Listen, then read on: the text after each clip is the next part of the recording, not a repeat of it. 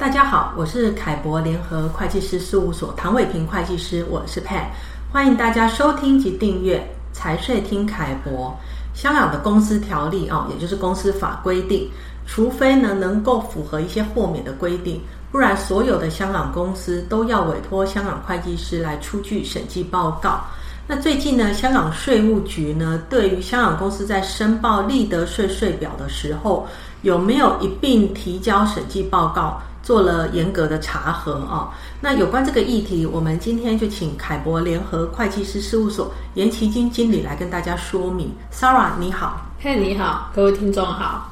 呃，Sarah，我想先请你哦，先跟大家说明一下，呃，香港税局最近针对呃企业在申报利得税税表的时候呢，需要一并提交审计报告哦，这个规定是如何呢？好了。二零二三年三月二十号，香港税局发出了有关整批延期提交二零二二年及二零一三年年度报税表的安排事宜通知函。通知函中通知所有香港公司，自二零二三年四月一号起，总收入金额不超过两百万元的小型公司，在提交利得税税表时，不再豁免提交审计报告。也就是说，无论总收入的金额是多少，所有的公司都均需连同利得税税表一并提交所有审计报告的相关文件。那如果说呃，企业在交利得税税表的时候呢，没有一并附上审计报告的时候，会面临到什么样的问题呢？香港税局下发的利得税税表是依照税务条例的规定发出的。其中指明必须要连同该评税基期内经签核证实的公司财务状况表、损益表、核数师报告及应评税的利润表、计算表一起递交。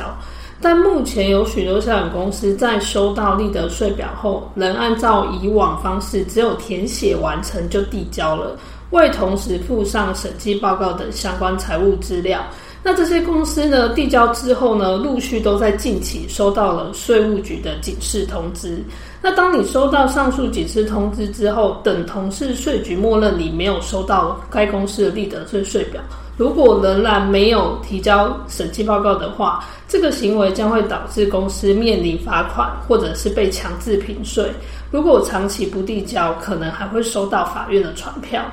那这个后果是很严重的哦，所以要提醒大家要关注这个部分。那我们再来谈谈看哦，在哪些状况呢？呃，企业是可以豁免提交这个经香港会计师审计的财务报表。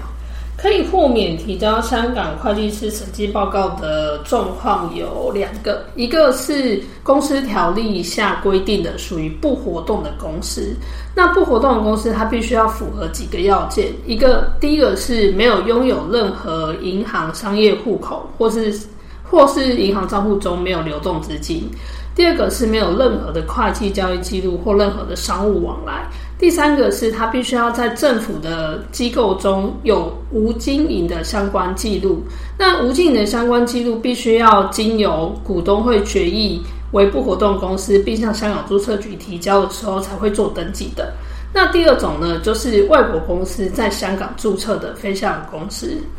了解啊。那关于这个香港公司必须要提交审计报告的相关议题，在凯博联合会计师事务所网站上面的凯博观点有更详细的说明啊。有任何问题也欢迎大家直接洽询凯博联合会计师事务所。谢谢大家今天的收听。